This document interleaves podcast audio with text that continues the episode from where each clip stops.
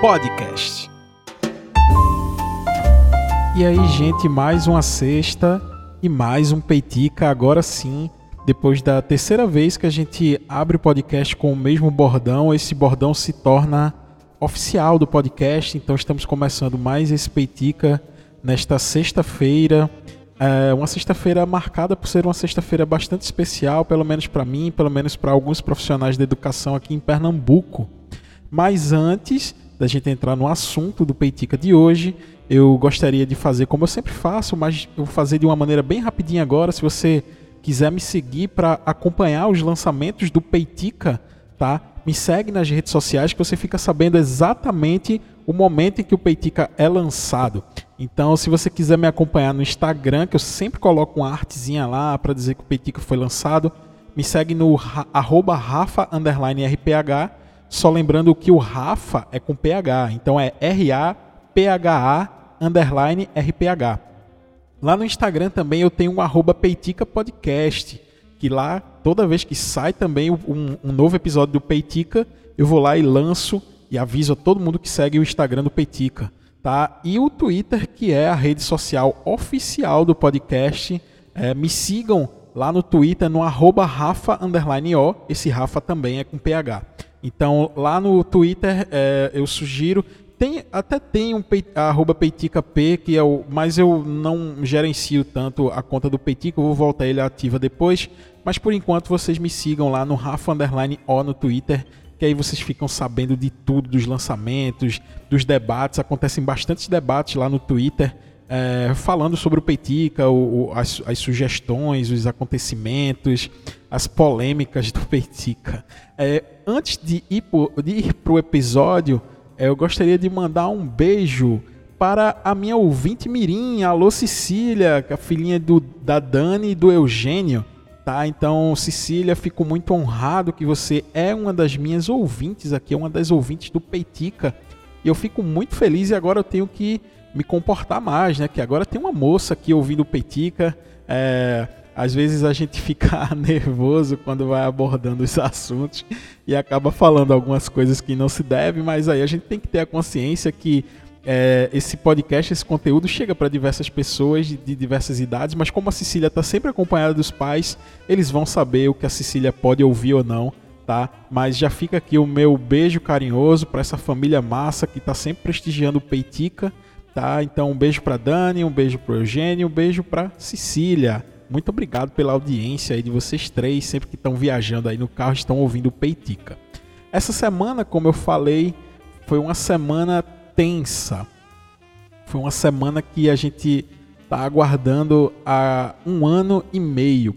É, pelo menos as pessoas que trabalham com educação, porque aqui em Pernambuco foi lançada, uh, foi liberada as vacinas para os profissionais da educação, tanto professores, assim como eu, quanto para pessoas que trabalham no administrativo, as pessoas que estão diretamente ligadas a alguma atividade dentro do setor educacional, né, dentro da escola, estão ali no operacional da escola.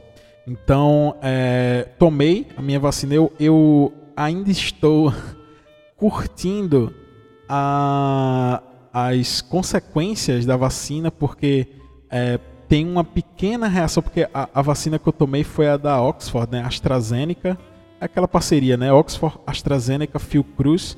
Então foi essa vacina que estava disponível aqui para gente, para pra, as pessoas aqui da minha cidade. Existem outras, mas por exemplo a da Pfizer está sendo priorizada para mulheres grávidas, puérperas, né, que chama, que tiveram neném recentemente, enfim. E a Coronavac é, enfim, estão é, é distribuindo essas vacinas, mas no, no local que eu fui me vacinar estava disponível em uma maior quantidade a AstraZeneca e acabou é, eu tendo é, o prazer, né, a esperança de se vacinar com a AstraZeneca. Tá? E uma das características dessa vacina, eu até estava conversando com o Eugênio, com essa pessoa que, que eu acabei de falar, o pai da Cecília, é que é, no Twitter o pessoal tá até brincando, dizendo que a AstraZeneca, ela, ela imuniza na base da paulada. Porque assim, eu tô moído, eu, eu, tomei a vacina essa semana, eu tô gravando o Peitica na semana que eu tomei a vacina. eu não tive sintomas, é, reação à vacina, né, que a gente chama aqui, no, pelo menos em Pernambuco a gente chama assim, a reação à vacina, eu não tive sintomas é, fortes.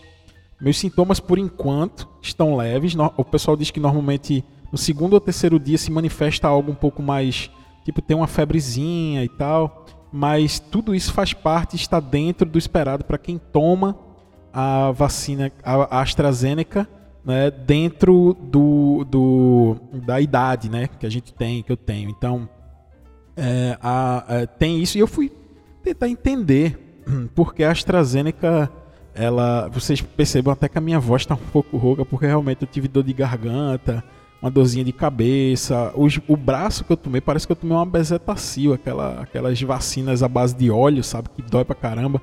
Não dói nada, ser vacinado não dói nada mas depois que passa o braço fica um pouco pesado, mas assim, tudo, nada disso atrapalha a felicidade que a gente tem de chegar a nossa vez de se vacinar e lembre-se que se tivesse dado um pouco mais de atenção a isso, a gente já teria sido vacinado antes, mas antes de entrar nesse assunto, eu fui pesquisar por que raios a AstraZeneca tem essa característica, né?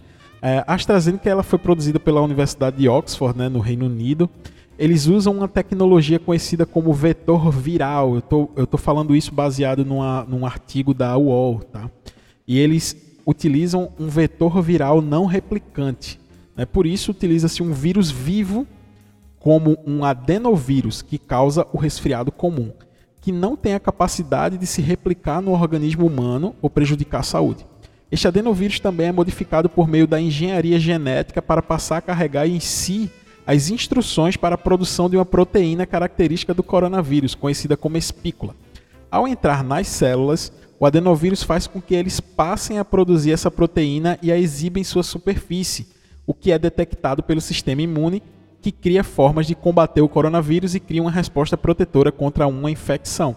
Então, justamente pelo fato de ser aplicado um, um entre aspas, um vírus vivo na vacina, a AstraZeneca ela realmente ficou conhecida como a vacina que é, mais dá reação dentre estas que estão aprovadas pela Anvisa estão no PNI, né, que é o Plano Nacional de Imunização aqui no Brasil. Então a AstraZeneca tem essa, essa característica. Você que tomou a AstraZeneca é, é normal, tá? Isso está, estão dentro do, do, do, esperado para pessoas nessa faixa etária, né, dos 20 aos 35, 40 anos por aí se tem, se espera esse tipo de reação, que você tenha essa, essa, esses pequenos, essas pequenas reações, né? Uma, uma, febre, uma febrezinha, uma dor de cabeça, algo na garganta, que é exatamente o que eu estou agora. Eu não tive febre ainda, mas tá aí. Chegou o dia, né? Me vacinei. Tinha aberto a, o cadastro na sexta-feira da semana passada. Eu gravei e lancei o Petica quando foi na, à noite na, da semana passada. Aí algumas pessoas lá do, do grupo dos professores da escola que eu dou aula mandou o recado. É, na quinta-feira o governador já tinha anunciado, né, na quinta-feira passada, e na sexta-feira a, a, prefeitura aqui da minha cidade, que é uma cidade que se chama Vitória de Santo Antão, no interior de Pernambuco, fica mais ou menos 50 km do Recife. Então, na sexta-feira foi até rápido, o prefeito anunciou que os professores poderiam realizar o seu cadastro lá dentro da, da plataforma da, da prefeitura. Então, é, quando isso aconteceu, eu fui lá e realizei o meu cadastro. Estava bastante lento, tá? Tava muito lento para realizar o cadastro. Eu acho que os professores foram em massa, assim. Mas mesmo assim, eu consegui fazer, anexei os arquivos e tal. Passei por todo aquele processo. Iniciei a minha espera. Passei o final de semana inteiro atualizando o site para ver se chegava a mensagem que eu estava autorizado. Na segunda-feira, eu ainda fui no posto de saúde, né? um, um, um posto de saúde, não, um posto de vacinação que é uma escola próxima ao meu local de trabalho, ao outro local de trabalho, né, que eu tenho empresa também. E eu fui lá e perguntei, ela conferiu o meu cadastro, ela disse, ó, oh, o seu cadastro está todo certinho aqui, não tem problema nenhum, é só aguardar, na segunda-feira desta semana. E aí eu voltei, né, um pouco frustrado assim, mas vamos lá, vamos aguardar, estamos no jogo. E quando foi na segunda-feira, um pouquinho antes de dormir, é, eu abri o site, na verdade eu pedi para um amigo meu, Diógenes, né, que, é, que, também é ouvinte, um beijo aí para Diógenes. É, eu pedi para ele ver porque eu não estava conseguindo abrir o site no meu celular, no, enfim. E aí ele viu e disse, ó, é, foi aprovado. Me diz aí o, quando é que tu quer, disse, já coloca para amanhã. Colocou para amanhã, marcou lá o, essa escola que é próxima ao escritório e correu pro abraço. Assim, é, confesso que é, tive uma certa insônia da segunda para terça, né, uma ansiedade, é, enfim, a gente passa por tudo, é, a gente está passando por tudo isso, né, e uma da e a única esperança, tirando o lado religioso, obviamente, tá? A única esperança que a gente tem aqui para vencer essa parada que a gente está passando é a vacina, só isso, tá? O, o, e eu percebi na hora que eu fui me vacinar, é, foi na parte da tarde, eu dei, eu dei aula no período da manhã, e quando foi na parte da tarde, eu, eu já saí da escola, fui direto lá para o ponto de vacinação, é, esperar minha vez, que também estava, enfim, relativamente vazio. Eu esperei cinco minutos para me vacinar. E eu percebia algumas pessoas que estavam lá se vacinando, que todas elas, é, assim que terminava né, o processo, porque você chega, apresenta os documentos, é, é, a, a, pessoa lá confere e tal e te libera para um dos, um dos enfermeiros aplicar a vacina, ele te mostra né, é, que tem conteúdo dentro da vacina, dentro da seringa, e aí ele aplica a, a, vacina e depois mostra né, que o conteúdo foi aplicado, enfim, todo aquele processo.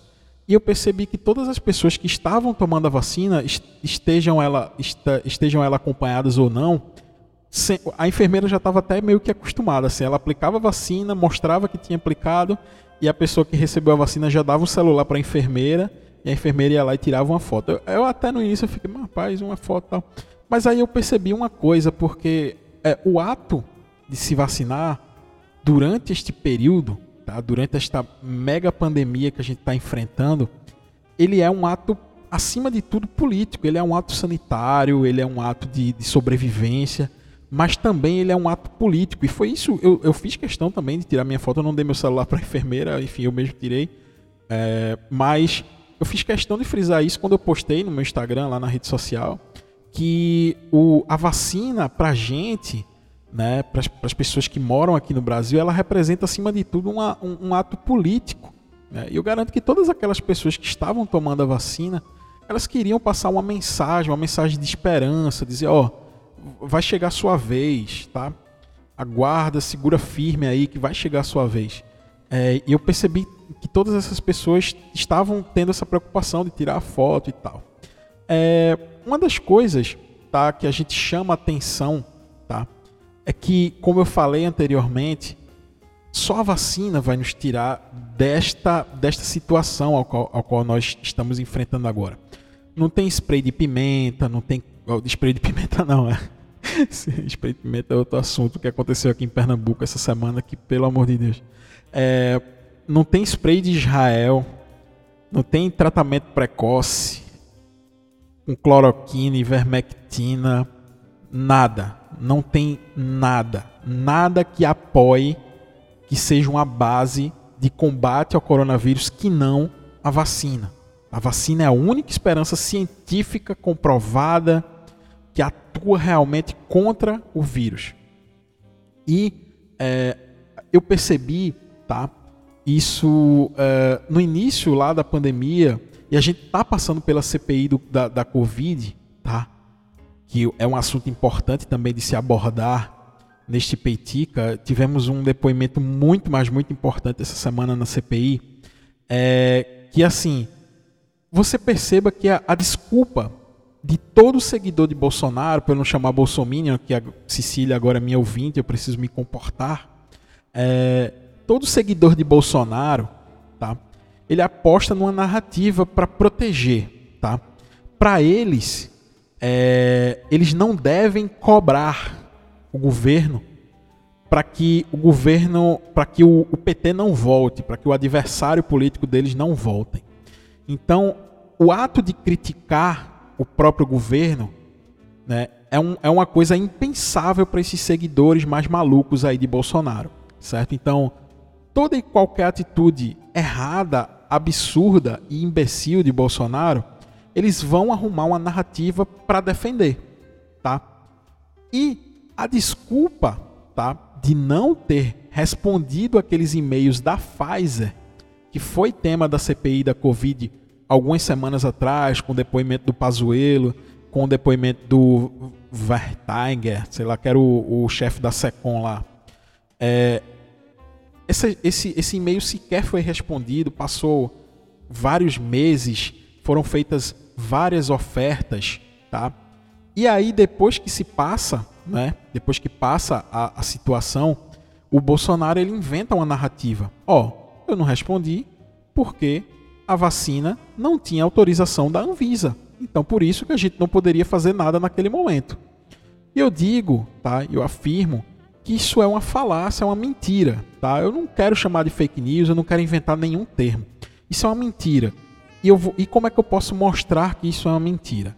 A vacina da Oxford, certo? Esta mesma que eu tomei, a AstraZeneca, ela foi adquirida pelo governo antes mesmo da Anvisa autorizar o uso dela emergencial aqui em território brasileiro, certo?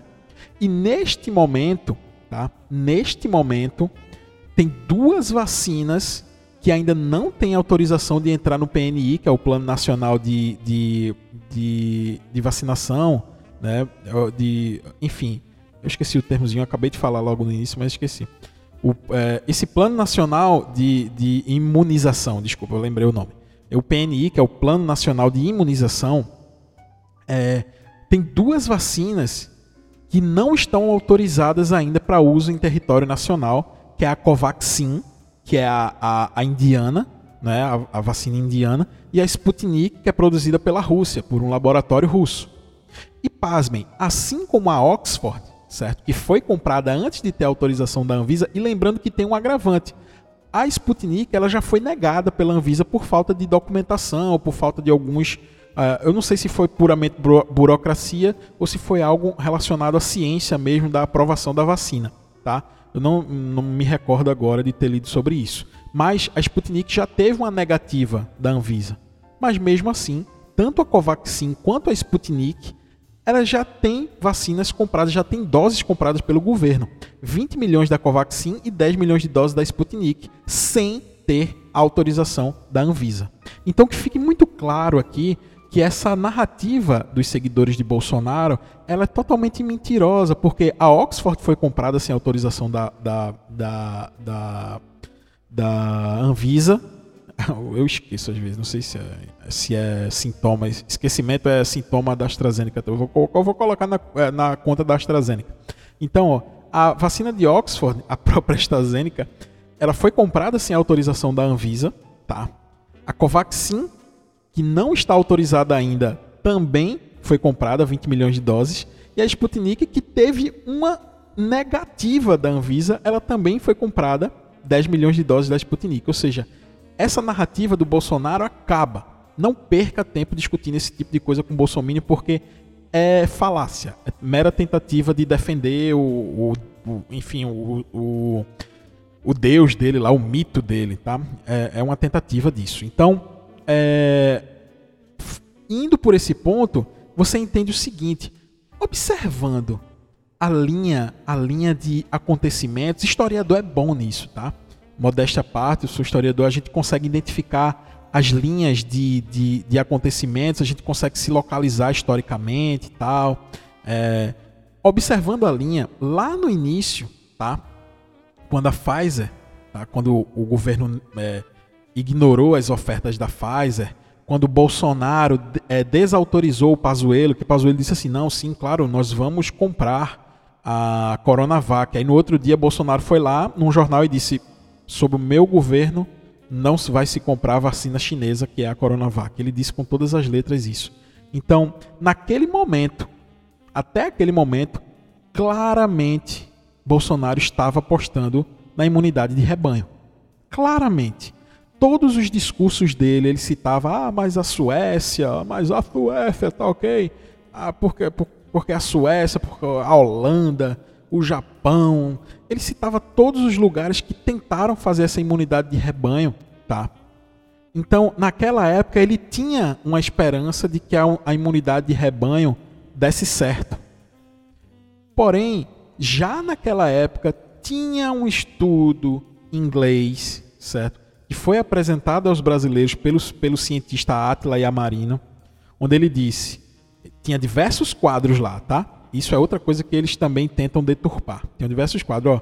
Qual é o quadro se o Brasil não fizer nada em relação ao coronavírus e deixar todo mundo viver a vida normal e vai morrer gente. Ele disse que era um milhão de pessoas. Ah, o que é que vai acontecer se alguns se tomarem determinadas medidas e tal, mas mesmo assim não for tão justo? Aí ele foi citando todos o número de mortes e, e sim bate com o estudo. Nós estamos nos aproximando a 500 mil mortes e, e o quadro que está no estudo do inglês não é do Atila. Esse quadro, porque quando os governadores assumem né? não de maneira total, porque o governo federal tem total responsabilidade, mas quando os governadores assumem determinadas atitudes, como é, é, planejar um, é, lockdowns e tal, então se toma atitudes. Logo, não vai chegar a um milhão é, não é, em um ano, como tinha previsto lá o estudo. É, é, atrasou tá, esse número. Então, naquela época, Bolsonaro tinha a informação que a, imunidade de rebanho no Brasil seria um assassinato em massa. Ele tinha essa informação. Mas mesmo assim, ele apostou. Né? E, e, e eu falo isso baseado tanto no discurso dele da época, quanto nas negativas para a compra de uma vacina imediata. Certo? Ponto final. Inclusive o diretor do Butantan esteve presente também na semana passada na CPI e disse: ó, a gente também ofereceu a produção de uma vacina totalmente brasileira que também não foi dedicado, a gente não foi respondido, a gente procurou o governo e também fomos ignorados. Se não me engano, foram 14 vezes que o Butantan tentou entrar em contato com o governo e também foi ignorado. Hoje, a narrativa da imunidade do rebanho ela não se sustenta mais porque não tem exemplos em lugar nenhum que isso funcionou. Naquela época era, um, era, era uma aventura que alguns países tentaram e que não deu certo, nem na Suécia, nem na Holanda, enfim, nem em lugar nenhum.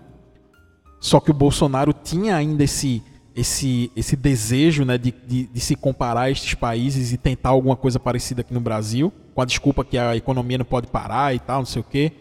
É, então ele tinha, ele apostou nisso, claramente. Inclusive, é, apostou nisso apoiado pelo gabinete paralelo de enfrentamento ao Covid, que a gente já sabe que é uma realidade.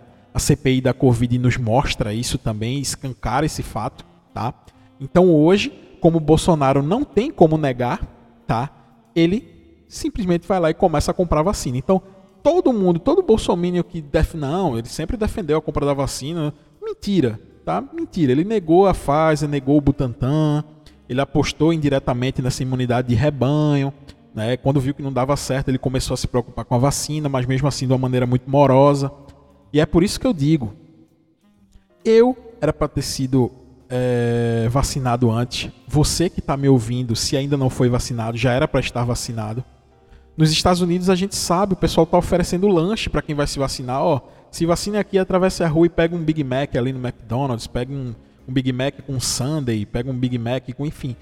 Tem, tem estado que está oferecendo até maconha. Vem aqui a gente dá um negocinho aí para você. Enfim, o, o, nos estados que a maconha é liberada. Então, assim, é, essa justificativa, tá? É, é, é, e, e, é por isso, tá? Pelo fato de Bolsonaro, no primeiro momento, dar todos os indicativos que ele, que ele, que ele iria apostar na imunidade de rebanho, é por isso que quem chama Bolsonaro de genocida, tá? Ele tem um embasamento aos fatos. Se nega a compra de vacina, se utiliza de exemplos de imunidade de rebanho e nega-se um estudo inglês que comprovava que aquilo era praticamente um assassinato em massa. Tá? Então, explicando logicamente para os meus seguidores aí bolsominions que ouvem o programa, ainda bem, continue ouvindo, mesmo que seja para falar mal, que eu sei, né, que tem vários que fazem isso, me respondem aí no Stories. É, mas eu vejo com o maior prazer e ignoro com o maior prazer também. Mas percebam que tudo isso foi planejado, tá? Tudo isso foi planejado. E aí eu me deparo com esse depoimento essa semana da médica oncologista, tá? Nilce Yamaguchi, Nise Yamaguchi, né? na CPI. Inclusive foi tema de muito debate, inclusive um, um amigo meu, o Matheus, ele disse, ó, oh, o, o, o senador lá foi mal educado com ela, tal, não sei o quê. E aí se teve um debate lá no nosso grupo lá que a gente discute, eu, é, enfim, eu, eu não, eu sequer entrei nesse debate, enfim, eu guardei minha fala para esse momento e como o Matheus também um grande abraço aí, é, é ouvinte também do Peitica. Eu já aproveito é, para dar o meu ponto de vista sobre isso, porque uma das falas lá do Matheus é que desse meu amigo é que é, com outras pessoas na CPI, com homens, não foram tão deselegantes e por isso se configurou algo como um, um, um, um algo porque ela era mulher e tal, enfim. É, eu discordo, tá?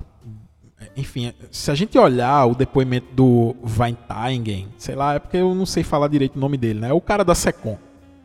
O cara da Secom ia sair preso daquele lugar. Assim, foi discutido na frente dele, prende ou não prende é, o Pazuello foi depor com habeas corpus, né, com medo também de ser preso. É, no depoimento, num dos depoimentos lá, numa das sessões da CPI da Covid, é, teve um deputado, o filhinho de Bolsonaro 01, que chamou Renan Calheiros de, de vagabundo dentro da CPI. Ou seja, aquilo, aqui, é, a, a, a depoente, a Nise Yamaguchi, ela, ao meu ver, é, ela não foi a única pessoa que, que teve esse tratamento mais duro. Houveram diversas outras situações, inclusive com homens, que foram tão duros ou mais duros do que foram com a Nise Yamaguchi. Tá. O, o, diretor da Secom, que quase saiu preso, o Pazuello, que passou mal. o Pazuello, na primeira sessão lá, disse ele é, que passou mal e deu uma biloura nele lá e ele teve que adiar o término para outro dia né, do depoimento dele. E eu acho que hum, é, eu não concordo muito com essa narrativa, que ela foi tratada de uma maneira diferente por ser mulher. E partindo desse princípio, tá, é, essa senhora, Nise Yamaguchi, ela quase virou ministra da saúde, né? Assim, a gente já, teve, já tivemos diversos ministros da saúde durante a pandemia. Um erro absurdo do governo Bolsonaro não escolher uma pessoa para tomar conta daquilo ali. Né? Enfim, ninguém consegue se sustentar naquele cargo. Ela foi cotada. Ela é uma defensora, ela é uma defensora ferrenha da cloroquina, do tratamento precoce. Ela como oncologista, né? Aí ela foi posta na parede por o senador, acho que foi Otto Alencar, se eu não me engano. Então o senador Otto Alencar chegou lá e botou ela na parede. Qual a diferença de um vírus para um protozoário? Me diga, vá. Então aquilo ali foi, ela foi se sentindo é, assim na parede e ela não soube responder e o, e o senador percebeu que ela não, ela estava perdida e o senador foi para cima, é, como aconteceu em outros depoimentos também, né? O, o, a, algumas testemunhas por exemplo, o, o Weingarten, eu acho que eu acertei o nome dele. Ele chegou a confessar lá que houve a, a tentativa de mudança da bula. Por conta desse aperto na parede, o cara soltou essa. É, o Pazuello, o, o Mandetta, ele, ele, apesar de que o Mandetta não é bem um parâmetro, porque ele já rompeu com o governo há muito tempo, ele revelou que tinha um gabinete paralelo. Tudo isso por, uma, por atuações duras, por, por pessoas que são colocadas na parede, e tem que ser pega ali na palavra porque ali elas têm um juramento não pode mentir. Então aquilo faz parte do, do métier ali, do, do que acontece. É igual um advogado que está no júri popular, que se for preciso ele chora para tentar convencer o júri a condenar ou absolver o seu cliente. Aquilo faz parte de, um, de uma encenação, tá? Aquele, aquilo ali é, um, é, um, é uma encenação para tentar tirar o máximo de informação daquelas pessoas, tá? Então eu discordo só nesse ponto, tá? Eu, e, eu acredito que essa senhora ela foi muito prejudicial né, para o combate, porque ela estava diretamente ligada ao Ministério da Saúde, tomando decisão, deliberando, né, e ela simplesmente demonstrou que não tem conhecimento de nada. Perguntas simples, só quando foi a primeira infecção do coronavírus? Não soube. Ó, eu também não sei, mas eu não tô lá no cargo do Ministério da Saúde, tá? Eu não, eu, eu, eu, não foi eu que quase virei ministro da Saúde sabe? Então, essa pessoa teria que ter mais competência para poder deliberar. Quantas mortes estão nessa narrativa da cloroquina aí? Quantas mortes estão nessa, nessa negação da vacina? O pessoal no Twitter no Twitter estava recuperando tweets dela com essa negação, com essa com essa tentativa de, de, de, de burlar o, o, o discurso para tentar se encaixar em alguma coisa. Um absurdo o que aconteceu, o que ela promove, tá? E eu acho que isso não é um, algo que, ah, enfim, eu acho que é, houveram, tá? Houve aquele, o, o, o, senador ele foi mais duro naquele momento, porém faz parte do métier ali do, do, do, dos acontecimentos numa CPI, num depoimento que se tenta conseguir o máximo de informações. Ao contrário, por exemplo, de um senador que chamou outro de vagabundo na sessão. Né? Isso é inaceitável e isso aconteceu. Discussões, bate-boca, isso acontece direto na CPI. Eu acredito, ao meu ver, que não foi porque ela era mulher que aconteceu aquilo. Tá? Inclusive teve um outro depoimento da capitã Cloroquina também, né? a outra moça lá, é, também ligada ao Ministério da Saúde, que também houve debates e tal, enfim. Mas aconteceu tudo isso aí nessa semana louca, que essa semana que, que com diversas emoções, com diversos sentimentos, com diversas sensações, inclusive, assim como essa que eu tô de dor na garganta, de, do corpo mole aqui, querendo deitar. Mas o, que o Peitica dessa sexta-feira seja um fio de esperança para você que ainda não se vacinou, tá? Eu te confesso que quando eu me vacinei, é, a, a, um pouco daquela esperança foi renovada, assim. Poxa, velho, consegui. Tá triste porque pessoas da minha família, a minha esposa não se vacinou ainda. É, os meus pais se vacinaram, mas tem diversas pessoas na minha família que ainda não tiveram a oportunidade de se vacinar. Hum, é, eu, e é uma mistura de sentimentos impressionante, é felicidade e é tristeza ao mesmo tempo. Assim como toda a pandemia, todo o processo da pandemia. Mas que esse podcast sirva um pouco de esperança dessa palavra aí. A, a tua hora vai chegar, tá? E quando chegar, meu velho, aproveite também, se manifeste da maneira que você quiser, tá? Faça da, da vacina também um ato político, né? Aproveite, marque esse momento na sua vida. Tenha vergonha não de tirar uma foto e mostrar o quanto você está feliz com aquele momento, porque isso que a gente está passando, tomara que não se repita por muitos anos e isso precisa ficar marcado sim, né, na sua vida. Um grande abraço para você que ouviu o Peitica até agora. Se você gostou do episódio, compartilhe aí com um dos seus amigos que quer se informar um pouco mais sobre a vacina, sobre o processo da CPI da Covid. É, compartilha com seus amigos, compartilha nas redes sociais e me marca. Eu acho massa quando alguém me marca. Inclusive Adriano. Alô, Adriano um abraço, velho, um beijo para você aí que me que tava me ouvindo um dia desse no carro aí, me mandou uma foto, me marcou lá no Instagram. Olha aí, Rafa, tô ouvindo o Peitica, marcou arroba Peitica Podcast também. Eu fico muito feliz de receber esse, esse carinho de quem ouve o Peitica. A gente ainda não atinge milhões de pessoas, mas aquelas pessoas que a gente consegue atingir, eu espero que a gente possa causar um impacto necessário. E tá bom, já falei demais por hoje. Para quem queria gravar um episódio rápido porque tá meio adoentado, o episódio até que durou bastante e que e tem uma esperança. Não? A gente tem esse dever da esperança aí. Vamos acreditar que a gente vai passar por mais essa. Um grande abraço para todo mundo que me ouve e até o próximo Peitica na próxima sexta-feira. Um grande abraço, gente.